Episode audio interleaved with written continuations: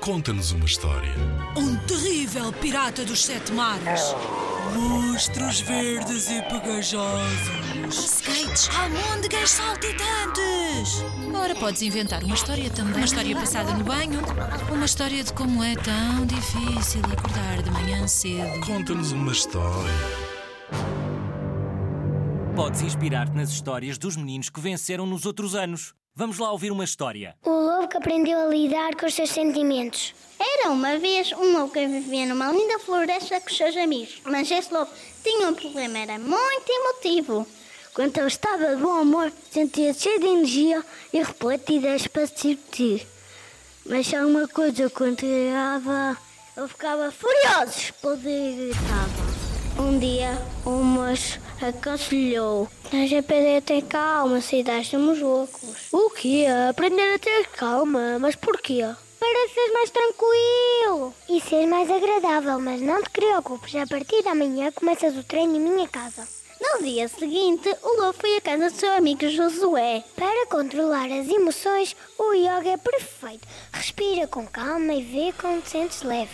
O Josué fazia todas as posições e o lobo tentava imitá-lo. Não era fácil, mas até era divertido. Ha, ha, ha, ha! Parece que o yoga não funciona contigo. Lá fora, o Alfredo esperava o lobo. Nada melhor que o desporto para descontrair. Preparei-te um percurso especial. Estás pronto, lobo? O Alfredo tratou a correr como um foguete. Atrás dele, o lobo corria, saltava, rastejava. O seu coração parecia que lhe ia saltar do peito. Tem calma, lobo. Eu estou aqui contigo.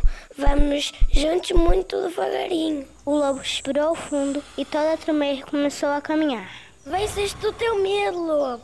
Tens de estar orgulhoso de ti próprio. O lobo sorriu. Na verdade, estava muito orgulhoso de si mesmo. Isto abriu-me um apetite. Até calha bem. O grande lobo está à minha espera. Quando chegou à casa do grande lobo, ele estava na cozinha com a senhora lobo. O lobo ficou muito ciumento e pensou... Tem mesmo ar quem se está a divertir. Olá, lobo. Estamos a preparar seus bichos. É preciso ter muita paciência. É bom exercício para ti, não achas? O lobo começou a ficar furioso, muito corado, bateu com os pés e explodiu. É isso, vocês estão a gozar comigo. Não quero fazer bolos idiotas com a ajuda de idiotas. Mas o que se passa, lobo? Perguntou a senhora lobo surpreendida. Só que o lobo já estava longe e desanimado. A senhora lobo jamais vai gostar de mim. Eu sou um idiota, estou tão triste. A certa altura, o lobo ouviu uma voz. Era a menina Yeti. Mas o que é que aconteceu ao meu grande amigo? O lobo contou-lhe tudo. O que está feito, está feito. Agora vais ter de pedir desculpa. Vais sentir-te muito melhor. Cheio de vergonha, o lobo voltou à casa do grande lobo. Quero pedir-vos desculpa, meus amigos. Não pensei no que disse. Desculpas aceites. O lobo e a senhora lobo olharam um para o outro, completamente apaixonados. O lobo sentia-se leve, leve.